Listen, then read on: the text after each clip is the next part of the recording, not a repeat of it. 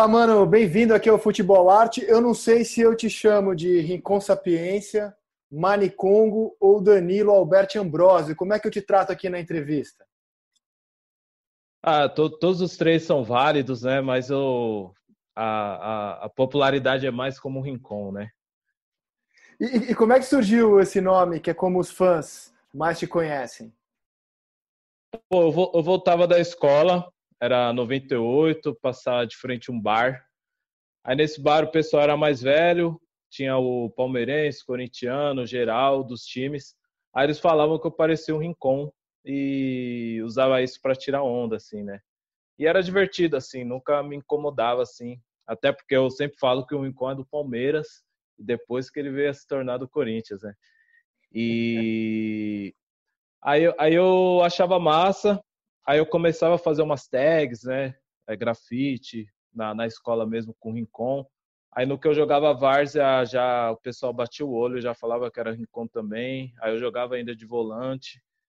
Aí pegou assim geral, né? O Danilo foi ficando para trás. Aí o Sapiência veio depois, né? Eu comecei a tinha uma fase meio bicho grilo, né, que eu gostava de de ler umas coisas diferentes, extraterrestre espiritualidade, cultura Rastafari, Hare Krishna. Aí eu achei que combinava, né, com esse nome Sapiência. Aí juntei as duas coisas. Pô, e, você é palmeirense? Palmeirense, palmeirense. Agora me diz uma coisa, Rincon. Olha só, no rap nacional, Emicida, Mano Brown, Projota, são santistas. Né? Sabotagem, Criolo, é, X, Negrali, Rapping Hood, corintianos. Cara, só você representa o Palmeiras no rap nacional, velho? É, é raro. É raro. Tem, tem um outro cantor, o Terra Preta. Aí uma vez, do nada, a gente conversando, aí ele revelou que era palmeirense, aí o pessoal tirou muita onda, falou, caramba, tem que tirar uma foto disso. Porque é as duas peças raras, né? Porque é, é muito raro o palmeirense no rap é muito raro a pessoa da Zona Leste ser palmeirense também, e é muito raro os pretos ser, ser palmeirense também. Então eu saio muito da curva, assim, né? Nessa história de ser palmeirense, mas aí pegou pegando, não tem jeito, né? E como é que veio essa paixão pela Sociedade Esportiva Palmeiras na sua vida? Ah, a princípio, quando pequeno, eu gostava da camisa, né? As cores, o verde, né? A cor que eu gosto muito. E esse início dos anos 90, né, que foi quando eu comecei a entender mais o futebol e o clube, o lance dos clubes, jogadores, é, era uma fase sensacional do Palmeiras, né? Então acabou me cativando muito e eu gostava também dos jogadores, né, que jogavam no eu sem ter essa noção toda sobre sobre o recorte né, que tem no futebol, eu gostava já dos jogadores, gostava do jeito de jogar do Palmeiras, de ser ofensivo. É, todos esses detalhes me, me cativavam muito. Aí eu acabei comprando, assim, né? Em casa, meu pai é Corinthians, o irmão do meio São Paulo e eu, e eu palmeirense. O irmão mais velho Corinthians, do meio São Paulo é o Palmeiras. Então a gente é, convive muito bem com tudo isso. Estamos falando que é ali mais ou menos dos anos 90, ali o time da Parmalat ali, não? Parmalat. É, 93 para frente, assim, já antes eu era palmeirense, assim, mas 93, 94, 96, que para mim é a melhor memória que eu tenho, né, sobre era uma seleção, né, o Palmeiras. Então, para mim foi inevitável assim, porque eu, eu, sempre friso isso que acima de tudo eu gosto de futebol, eu gosto muito assim de futebol, da arte, do que envolve é, as questões táticas, tudo isso assim, né? E o Palmeiras eu vejo como uma escola preciosa, né, no futebol brasileiro. Estamos falando ali dos anos 90, o time de 93, 94 era Veloso, Cláudio, Antônio Carlos, Kleber, Roberto Carlos, Sampaio, Mazinho, é, Zinho, Rivaldo, né, que chega em 90 e, chega para o título de 94, é, Edmundo, Sim. Evair e depois 96 é o time que fez mais de 100 gols, né, com Djalminha, Miller, Luizão, Rivaldo, naquela época o Palmeiras é que era o time que estava em outro patamar em relação à concorrência, né? Naqueles anos 90, né?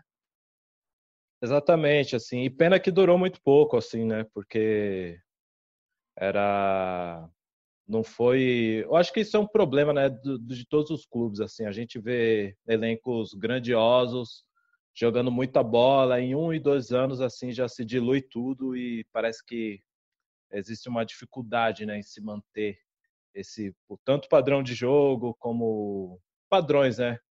Então, infelizmente, foi um período que não durou tanto quanto eu imaginei, assim. Então, chegou 96, é, não deu para levar a Libertadores. Eu imaginava que 97 a gente ia seguir nesse mesmo padrão, 98 ia rolar, assim, mas o time se diluiu muito, assim, esse elenco. Mas foi algo que marcou, assim, né? 94 eu tenho a memória de do Campeonato Brasileiro e da Copa do Mundo, né? A primeira que eu assisti. Então, isso faz eu gostar do Palmeiras, né? Muito. Mano, o que, que veio primeiro na, na sua vida, assim? A música ou o futebol? Que, inclusive, é muito presente na sua música, né? O que que veio? Até a bebida é verde. O que que veio primeiro, assim, na, na sua vida? Pô, acho que é, o que veio primeiro foi o que pergunta interessante, deixa eu pensar. Eu acho que é a música.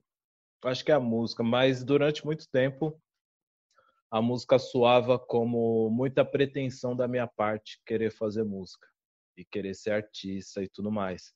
Então, o futebol era mais acolhedor, porque a bola você não precisa ligar na energia nem nada, basta você ter uma bola. E ali na Coab 1, bairro que eu sou nascido e criado, eu morava de frente a uma praça que é bem popular, que é a Praça do Morcegão, que tem até hoje. É, e eu peguei a época que hoje ela infelizmente está muito parada, assim, mas os anos 90 era o racha, pegava muito, o banco cheio de próximo, é, quem está de próximo mulando muito, né? Quem toma um chapéu, uma caneta, qualquer lance que acontece. Então tinha aquela atmosfera competitiva mesmo, assim. Eu passei anos da minha vida fazendo parte disso, assim. Então, o futebol foi o primeiro que me abraçou, assim, né? Mas a música, ela chegou primeiro, né? Por conta dos meus pais, tios, irmãos. E, e, e como é que você... Foi você que abraçou o rap ou foi o rap que te abraçou? Como é que você é, cai no rap? É, o, o rap era a música que que hoje em dia não é um ritmo, um gênero tão novo, mas na época era, era bem novo essa linguagem de cantar e rimar tudo e falar falar da mesma forma que a gente fala, falar gírias, falar do que acontece no, no nosso entorno. E, e esse, esse, período, inclusive, isso veio a partir do meu irmão mais velho, e esse período, inclusive, era o rap era muito chocante porque falava palavrão, tinha esses detalhes todo e minha mãe, né, se assustava um pouco até o rap se consolidar mesmo como gênero e, e ser, ser enxergado toda a questão intelectual e poética que tem dentro do rap também. É, mas até isso chegar assim era bem chocante, mas era talvez uma linguagem muito jovem, né?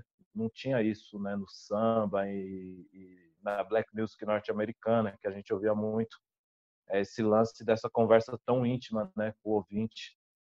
Então, acho que foi o lugar que mais combinou com a minha forma de se expressar, assim, né?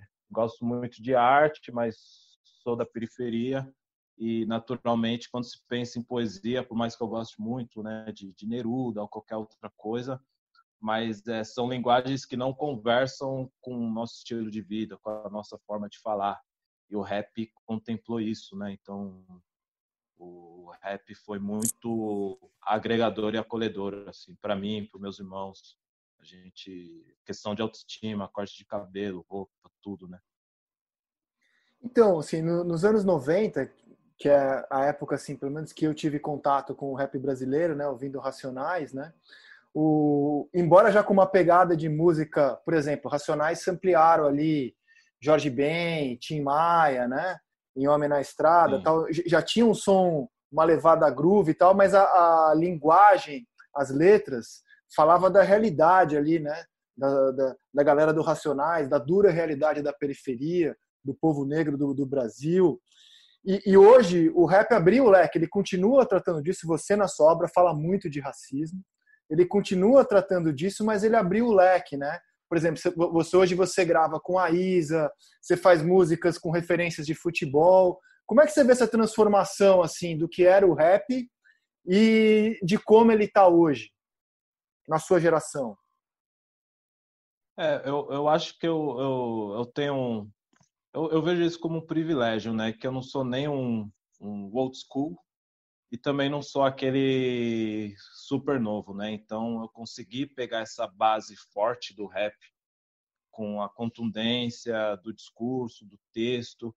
E na época o rap era muito associado a movimentos sociais, o movimento preto principalmente. Então é, era, não digo que era uma obrigação assim, mas era era fazia parte do artista de rap ler bons livros, né, conhecer questões. Então eu peguei esse lado como também peguei um lado que eu vi que foi o rap. É, lógico que é a opção de, de cada um dentro da arte, né? Mas o rap, em dado momento, assim, não digo que perdeu oportunidades, assim, mas ele, ele acabou se fechando de uma forma que não foi tão positiva pro pro movimento, né? Até porque dado momento há um período ali até eu poderia dizer que até o surgimento grandioso de do Emicida, por exemplo, é, teve um hiato muito grande de discos de rap a serem lançados, de porque o, o rap colocou uma política tão uma política de uma forma que, que acabou fechando as atividades. Então, os shows começaram a diminuir, é, menos lançamentos.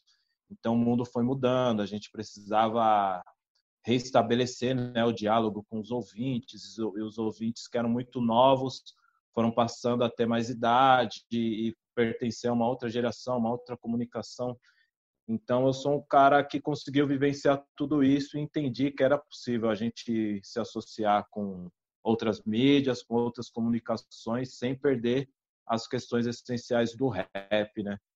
E isso foi interessante, né? Os artistas da minha geração, que tem mais ou menos minha idade, é MC da Rashid, Projota, Flora Matos, é, são, são artistas que, que pegaram essa base raiz do rap e conseguiram transpor para outras formas de comunicação também. Assim, isso é bem complexo, na verdade, né? Porque cada um vê a sua melhor forma de se comunicar, assim. Mas eu acho muito possível a gente ocupar outros espaços, outras mídias, capitalizar a nossa arte, que é importante, e, e manter a, a, essência sempre forte, né? e uma coisa que eu acho legal, assim, nessa geração que você citou, ouço muito rap, né? Toda vez que eu entrevistei o Projota aqui para o podcast, né? É, toda vez que a gente conversa com um rapper, já levei o Rapping Wood no programa também que eu apresentava, o Redação, é, vocês sempre citam a galera contemporânea, né? Então, eu conversei com o Projota, ele citou o Criolo, citou o Emicida, citou a Flora, como você acabou de citar. E eu lembro muito, assim, do, do que era a geração do rock nos anos 80, Paralamas, Titãs, é, Barão. A galera, a galera se competia entre si, mas se promovia junto, é, sentiam-se parte de um movimento. Vocês se sentem, vocês do, da geração contemporânea do rap, vocês se sentem parte de um time, de um movimento, embora cada um com as suas características? É, eu acho que sim, né? Porque o, o que caracteriza a cena é o coletivo. E hoje em dia, né, com as formas de comunicação, streaming, é, é internet, assim, eu, eu, eu, tenho uma linguagem, né, que eu chamo muito de, de afro-rap. Lógico que é redundante você falar que o rap é afro porque ele tem a sua matriz preta mas eu eu eu faço essa parada afro rap. Aí eu consigo construir a minha narrativa da minha maneira, da minha forma de se, de se vestir, tudo mais, e cada um constrói a sua a sua narrativa. Mas mesmo assim, para a gente circular, fazer shows, estar é, tá nos festivais, é, um artista me escutar e a partir da, dessa audição ir para um outro ou vice-versa, isso caracteriza uma cena, né? Então se você não pensar coletivamente, é, a, coisa não se sustenta, né? Então, o rap norte-americano é um exemplo disso porque você vê pouca diferença entre rap mais tradicional, o trap, o R&B, o dancehall. Você vê todo mundo junto, Jay-Z com a Rihanna, com Kanye West, com outros artistas e não à toa o rap se tornou a música mais ouvida do mundo e nos Estados Unidos que sempre foi tradicional o rock é, hoje em dia o rap supera os ouvintes de, de rock, né? E a música mais ouvida. Então tudo isso se deu por conta da forma que eles se uniram é, como cena, né? Com as suas diferenças geracionais e de estilo e de pop e, e por aí vai. Então eu acho que isso dá para se aplicar aqui no Brasil também. E, uma coisa em comum a você e o Projota, eu acho muito curioso, que vocês conseguiram encaixar o Murici Ramalho numa música de cada um. Que é, quando eu penso no Murici, eu penso em tudo menos em rap. Mas vocês conseguiram encaixar o Murici Ramalho em música, velho. Como é que foi essa inspiração de colocar o Aqui é Trabalho do Murici numa música? Ah, esse é um bordão muito forte, né? E, o, e o Murici, ele, ele, ele, tem, eu não conheço assim, mas ele tem um jeito muito sério, né? Principalmente como treinador, assim. Mas eu vejo uma pessoa muito divertida, assim, de alguma forma, muito simpática, principalmente. É, então, ele acaba sendo uma figura que eu gosto muito, assim, né? Até porque o, o, o futebol demanda isso, né? Ele, ele atender a demanda dele como profissional, que tem essa seriedade, assim, mas no final das contas ele é um cara, né, no dizer da rua, assim, é, ele, ele se mostra ser bem maloqueiro, bem, bem gente da gente, assim. Então, é, na hora que eu pensei em colocar algum treinador como referência para encaixar no verso, eu falei, pô, acho que a figura mais simpática é o Murici. E ele já tem o bordão pronto, né? Aqui é trabalho, tem tudo a ver com o rap, tudo. Aí acabei encaixando. E, e você tem, tem, também, você tem o Neymar, né? Numa música sua, que você fala do Neymar. Quais são as outras Sim. referências futebolísticas na sua obra? Conta aqui para os nossos ouvintes. É, tem uma linha que eu falo, eu, eu vim da lateral do gol, eu jogo perto, mas informa que os novinhos, meu flow é o Zé Roberto, que é, faz a analogia ao Zé Roberto ser um quarentão, mas é um cara muito em forma e, e também um jogador que eu gosto muito, muito. É, deixa eu pensar. Aí tem, tem referências geográficas também, que é sobre eu filmar clipes em quadras da minha quebrada, campo de futebol, é, tudo mais, tem o meu próprio nome, Rincon, então eu ponta, acho ponta de lança. Ponta de lança, exatamente. Que é, faz alusão à música Um Babaraúma de Jorge Ben e também a posição, né? Que acaba se jogando recuado aos dois atacantes, né? Faz, faz esse triângulo, né? À frente de, de dois volantes, ali o meio campo ofensivo, o ponta de lança. Então, o futebol sempre sempre me chama alguma coisa assim. Cara, e no, e no começo da nossa conversa, é, a gente estava conversando sobre racismo, né? E a gente está falando no momento em que o mundo inteiro está debatendo esse tema. E eu quero saber como é que você se sente, cara, olhando tudo que acontece é, no planeta, nos Estados Unidos, no Brasil nesse momento. Como é que você está vendo essa mobilização toda, cara? É, eu acho que é um período de revelação, porque esse histórico de racismo sempre existiu, é, coisas brutais dessa forma, como o assassinato de George Floyd, entre coisas no, no, Rio de Janeiro, aqui no Brasil, também sempre foram presentes, né? A diferença é que a gente conta com a internet, com, com as comunicações do, do nosso contemporâneo agora, e tudo tem se revelado, né? Ao longo dos últimos anos, é, a comunidade preta se colocou bastante, né? Como afirmação de, de cultura, de cabelo, de estética. Né? O recorte LGBT também começou a se colocar muito e, e ganhar força na música, no, no entretenimento.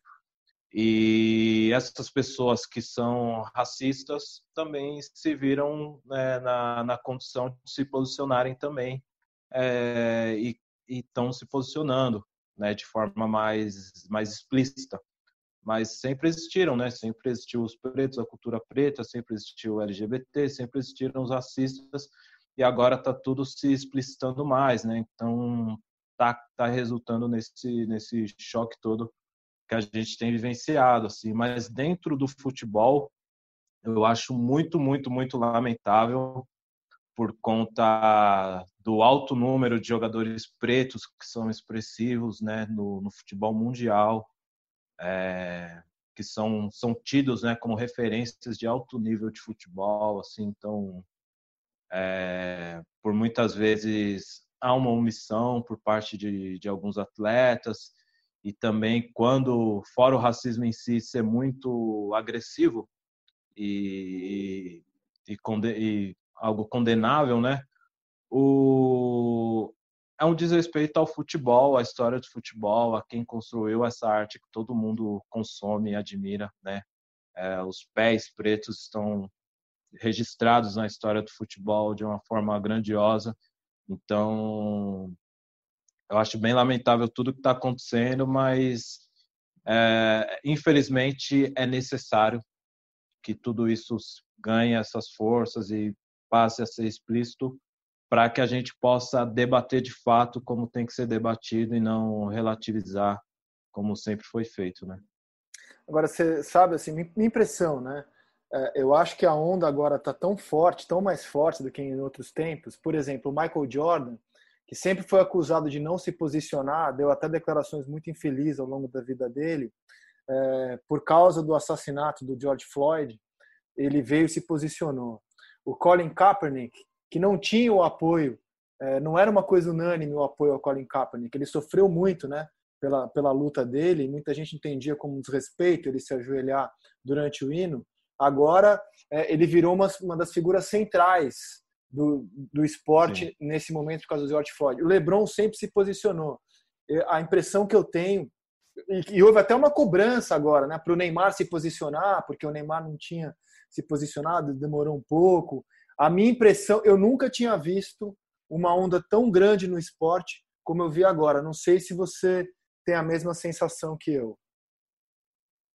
É, eu acho que sim, né? Porque pegou esse ponto de, de explosão, né? De da onde está o racismo, que sempre houve, mas ele registrado, filmado, e redes sociais, e hashtag, a ideia toda, e hoje em dia, né, a, a internet conecta as pessoas, assim, então é, não existe um distanciamento sobre, existe uma luta paralela acontecendo em determinado local. É, tudo que acontece no mundo é, a partir da tecnologia da internet pode ser interpretada como se fosse algo no seu quintal também, porque tá todas as informações compartilhadas assim, então foi o checkmate para geral assim, né?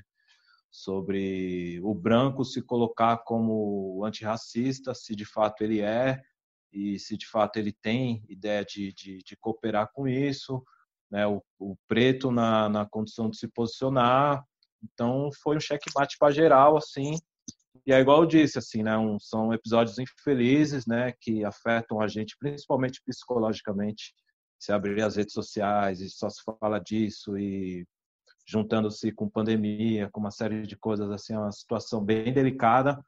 Mas se não for colocado para debate agora, é, ser discutido esses detalhes, né? O privilégio branco, violência policial, é, é, essa desigualdade social, racismo, se não for colocado em cima da mesa agora, não, sei em que momento isso será colocado assim, então tenho achado interessante esse momento dentro do esporte e a forma que as pessoas estão se posicionando e debatendo sobre, né?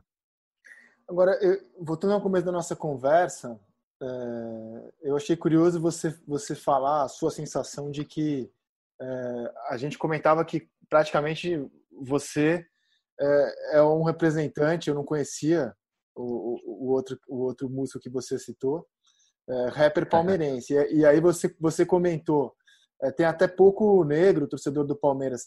Você, quando frequenta estádio, se vê assim? Você tem essa sensação de que é uma torcida com poucos negros em relação às do Santos, do Corinthians? Então, é, tem, tem, eu vejo alguns detalhes interessantes, assim, que, que hora ou outra eu conheço é, ou vejo alguém com a camiseta na rua que seja é, que seja preta palmeirense. Quando eu fiz o primeiro filme da campanha do, do Palmeiras, é, então na minha cabeça essa gama de palmeirenses não estavam na minha rede. Então a partir do momento que eu fiz o, o, o filme, pessoas que já me acompanhavam da minha música, com o meu biotipo, começaram, caramba, você é palmeirense e tudo. Então percebi que o, o torcedor palmeirense tem uma leva muito grande de pessoas que não estão nesse recorte do italiano, da, da classe média, mas que também não se sentem tão confortáveis em, em, em externar esse amor pelo Palmeiras, assim, né? Então, o que eu tenho visto é que em passos lentos as pessoas estão sentindo mais a vontade de externar é, esse seu gosto, essa sua paixão pelo, pelo Palmeiras.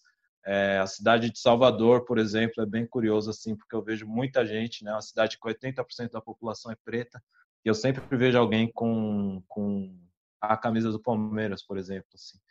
Então, é, eu vejo que ele tem essa pluralidade, o clube, ao longo do tempo, jogadores como Sampaio, Paulo Isidoro, é, é, Miller, Alex, é, Rivaldo, Djalminha, quando a gente pensa nos crias também do, do clube, que saiu do Palmeiras para o mundo mais recentes, a gente tem o Wagner Love, o Gabriel Jesus, agora o, o Verão.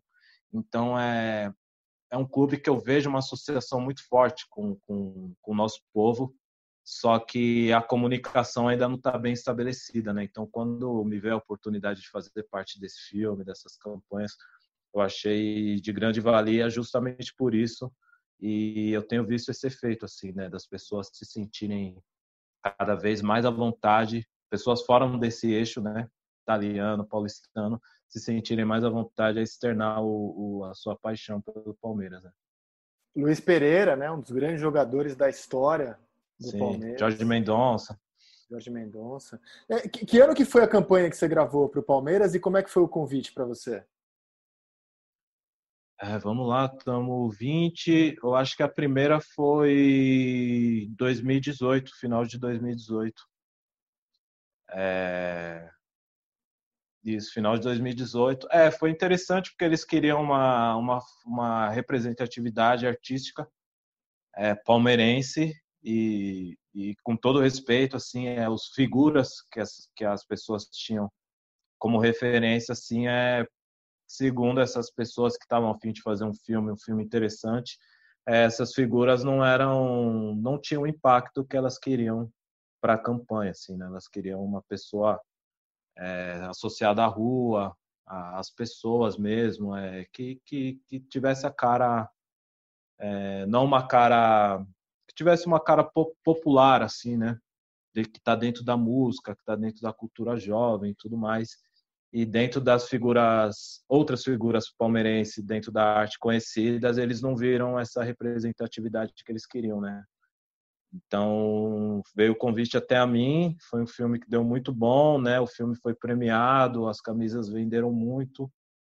E aí nessa última camisa também, agora esse ano, participei também, né, mais na locução e em algumas coisas do texto, né, do manifesto e tenho curtido assim essa relação com o clube e também com essa parte identitária da, da construção do clube também. E você é um cara que frequenta estádio? Você tem o hábito de ir na arena do Palmeiras? Eu passei aí mais ultimamente a partir da, das regalias, né? Comecei a, a ter uma boa, comecei a ter uma boa relação, né, com o clube, assim. Então, hora ou outra, assim, eu dava um salve cima da hora, às vezes, assim, ô, oh, tem, tem como tá encostando? Falou, oh, cola mesmo. Aí é lá assistir o jogo, assim, mas faz um tempo considerável que não vou. Aí já junta a pandemia também, mas eu tava bem, bem determinado, assim, a fazer um acompanhamento de perto da, da Libertadores esse ano. O, o Rincon, e é engraçado, eu, eu já fui a, a, dois shows seus no Circo Voador, moro no Rio, né?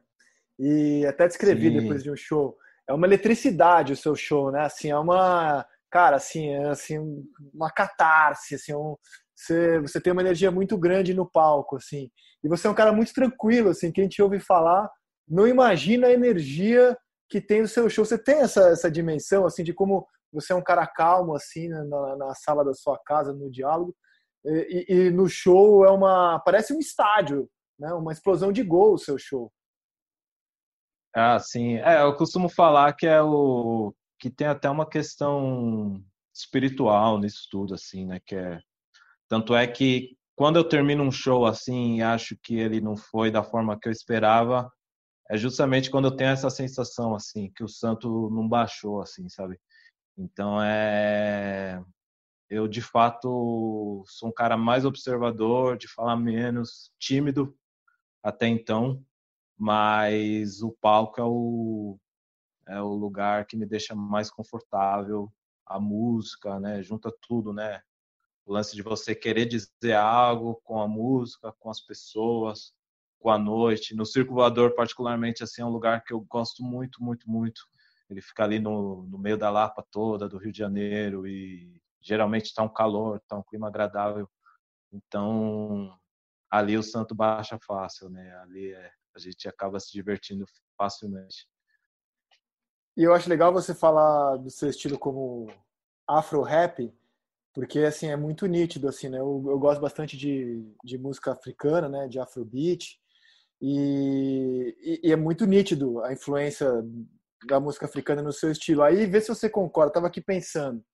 O D2 é um cara que põe samba e rock no rap, né? É, o MC da pega muitos elementos da música popular brasileira, né? Do MPB, assim como o Rapping Hood também já já sampleou, já gravou com o Jerry Rodrigues, com o Caetano.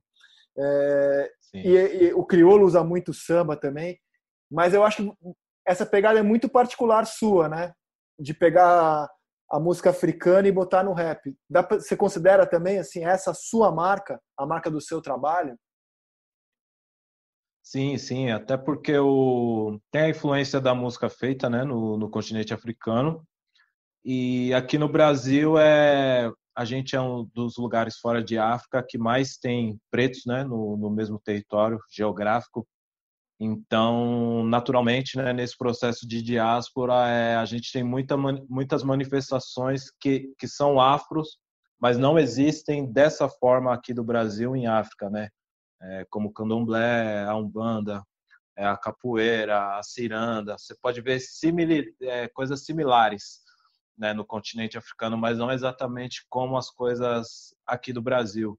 Então eu faço uma mescla de tudo, né? Então ao longo da minha da minha música tem o funk, tem a ciranda, né, com Lia de Itamaracá, na música Moça Namoradeira.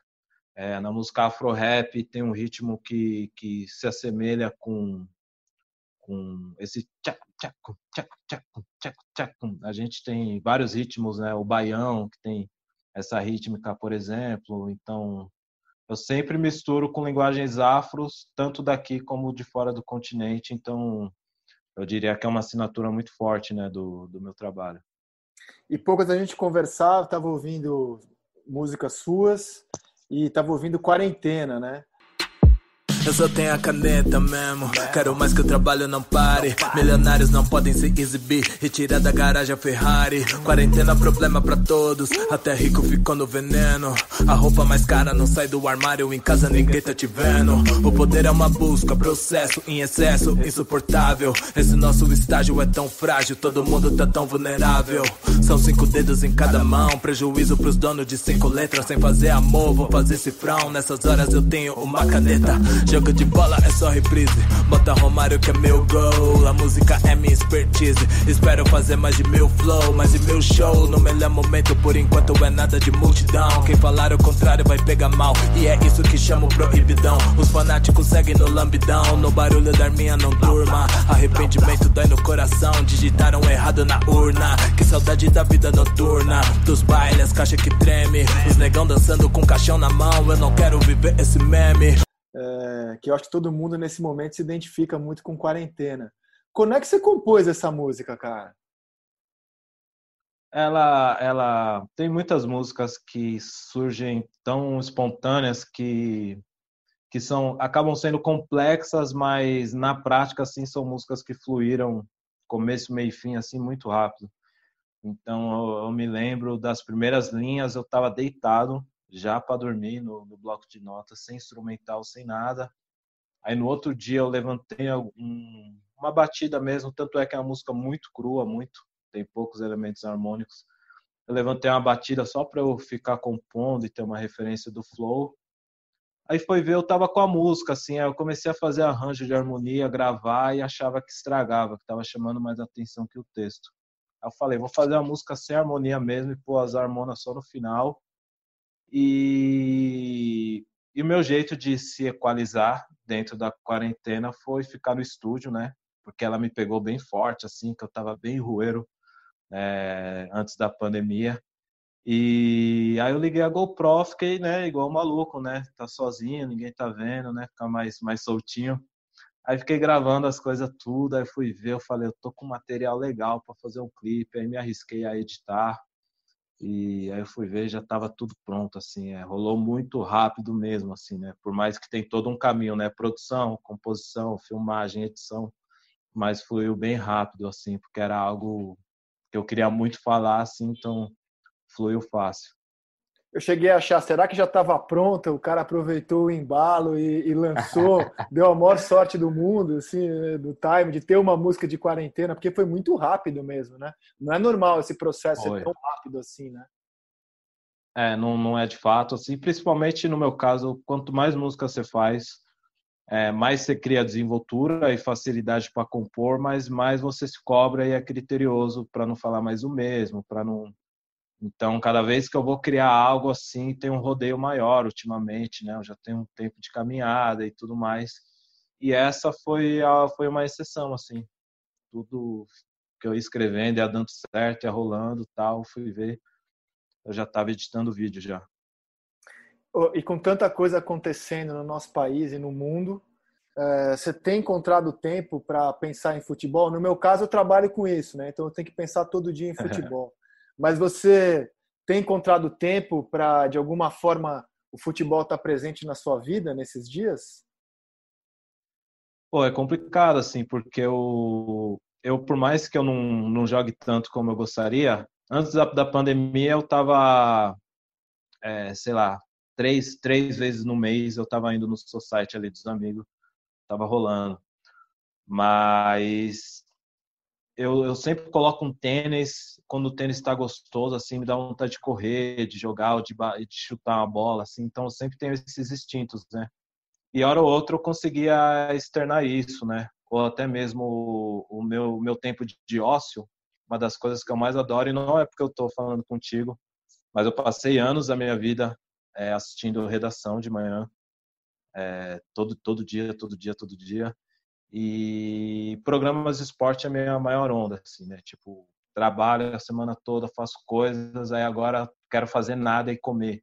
Então, minha onda é programa de esporte, reprise de Champions League, essa parada toda. E ultimamente, né, tá mais diluída a programação. Ou eu pego para ver alguma coisa, eu falo, os caras tá caçando pauta porque tá, tá difícil a coisa. porque tá difícil a coisa. Aí tá, tá uma relação diferente, assim. É, tá menos intensa, né, do que já foi antes. Ah, sem dúvida, né? Mas você estava empolgado, por exemplo, com o retorno do Vanderlei Luxemburgo? Você abriu falando que o, o, que te encantou no Palmeiras, do primeiro Palmeiras que te encantou, foram times do Vanderlei, né? 93, 94 e 96. E você estava empolgado com esse retorno dele? Eu, eu tava, eu tava, porque o, o Palmeiras passou um período com autoestima baixa, Aí, né, esse lance de investidor e tudo mais, né, teve a sua ascensão nesses últimos anos, títulos, né, com o Cuca e com o Felipão. Mas eu acho que o Palmeiras ainda tem uma certa dívida com jogar um futebol que enche os olhos, assim, né? E aí isso é algo que está no, no DNA do time, no meu ponto de vista. Então, mais do que o Palmeiras ficar jogando e ter resultados positivos, até porque o elenco é muito bom, assim, eu anseio em ver o time jogando da hora, jogando bonito. Então eu senti uma certa esperança assim no, no, no, Vanderlei por conta dele ter esse estilo dele também, né, de gostar de jogar para frente, tudo mais, né. Lógico que ainda estava encaixando, ainda estava não estava no ideal assim, mas eu estava otimista com a presença dele, né. Aí vamos ver o que acontece aí mais para frente, né. quando tudo passar, esse rolê todo, se, se o Palmeiras volta a, incorporar aquele DNA dele assim que a gente gosta de, de assistir. Então, entre o Palmeiras copeiro do Filipão, campeão da Libertadores, e o Palmeiras do Vanderlei, você prefere, pelo que eu entendi, o Palmeiras do Vanderlei, o Palmeiras que joga mais, não necessariamente tão copeiro. Exatamente, assim, né? Que de fato é algo a, a se reverenciar por parte do, do, do Felipão, assim, tem uma expertise muito boa em jogar né, Copas, né, é, mata-mata, esse rolê todo. Mas o Palmeiras precisa jogar a bola, precisa jogar da hora. Isso ganha, né, o torcedor, ganha, faz a gente sentir empolgado, né, faz a gente rever. Assim, eu sou um cara que revejo as coisas. Assim, até agora eu fico, é, hora ou outra, eu tô de bobeira, YouTube, eu fico vendo é, gols antigos ou skills do, do Djalminha, skills do Alex e e coisas relacionadas ao Palmeiras, assim, então é, algo que eu tenho sentido falta. Então acho que a gente já tem os títulos recentes, já já mostrou que o time voltou, que ele está grande, a autoestima está melhor do Palmeiras, mas ele está numa dívida de jogar um futebol envolvente, assim, do meu ponto de vista. Você tem um jogo inesquecível assim do Palmeiras, quando você pô, quer lembrar de um grande jogo assim que você viu ou que você tenha na memória? Uma conquista, um esculacho no rival? Você tem assim um jogo inesquecível? Ah, eu acho que o aí já vai pro Felipão, né? Eu acho que a Libertadores 99 e 2000 assim, em relação ao rival, foi foi bem bacana, foi bem bacana. Até porque o 99 principalmente assim que foi coroado com título, é, o primeiro jogo contra Corinthians, assim, e, e, essa época ainda tinha aquele rolê, assim, né? Tem o final de semana, os jogos, chega na segunda na escola, era um dia, se você ganhou, você tá legal. Mas se seu time tá embaixo, assim, você tem que aguentar aquele monte de corintiano te zoando e você é mais moleque, leva a sério, né? Hoje em dia eu não levo numa boa essas coisas. Então, para mim era era uma barra grande assim. Então, quando perdemos o primeiro jogo da Libertadores contra o Corinthians, assim, eu tive que ouvir a semana toda, até o segundo jogo. Então, reverter contra um grande rival e ainda ser coroado com título, assim, é, foi, foi bem marcante.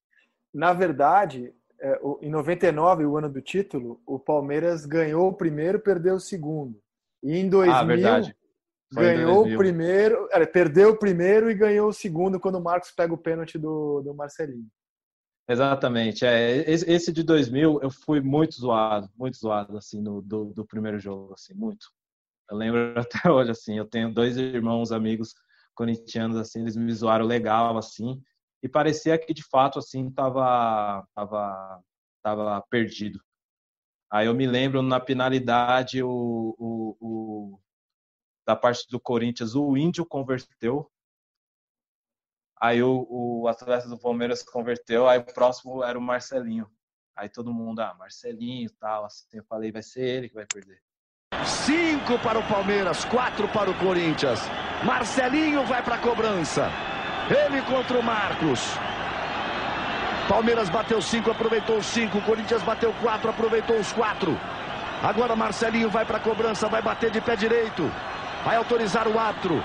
Marcelinho contra Marcos. Autoriza o juiz. Lá vai Marcelinho com o pé direito. Marcelinho e Marcos partiu. Marcelinho bateu. Marcos pegou!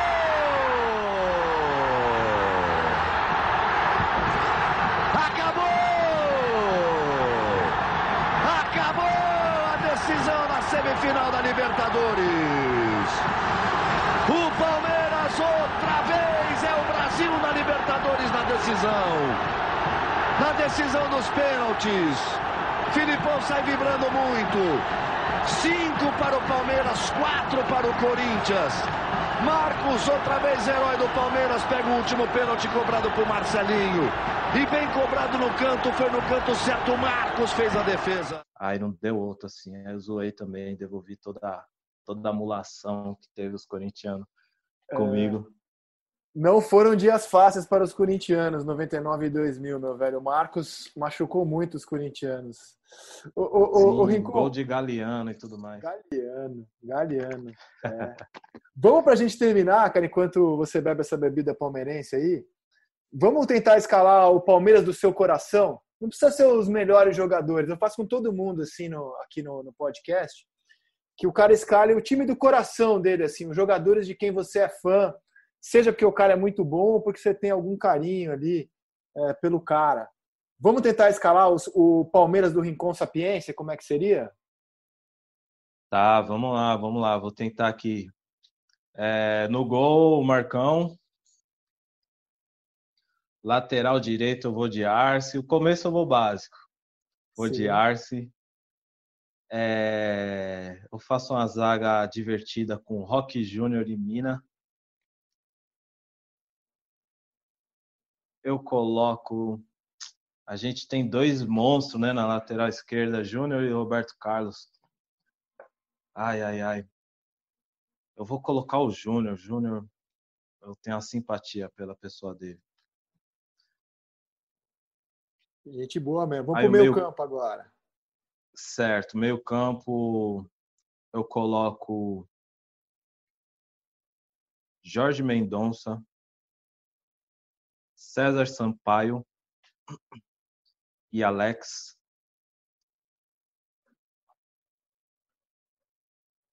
E aí alguém vai ter que se resolver quem joga aberto, quem joga de centroavante, mas o ataque é Djalminha, Rivaldo e Miller.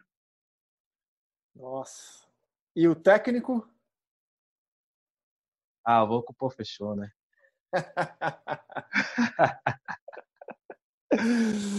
é. Pô, fechamos aqui então o Palmeiras do Rincon Sapiência, fechamos mais um Futebol Arte, que tem a produção da Bruna Campos, coordenação do Rafael Barros, a gerência do André Amaral. Pô, Rincon, queria te agradecer, cara, foi muito legal o papo, obrigado mesmo. Sucesso para você obrigado. e que a gente possa de novo eu na pista, você no palco, te ver tocar no Circo Voador. Fechado, velho? Bora, bora, bora. Te, te, te aguardo na próxima. Obrigado pelo convite. Tamo juntão aí. Valeu. Valeu, Rincon. Um abraço, cara. Obrigado.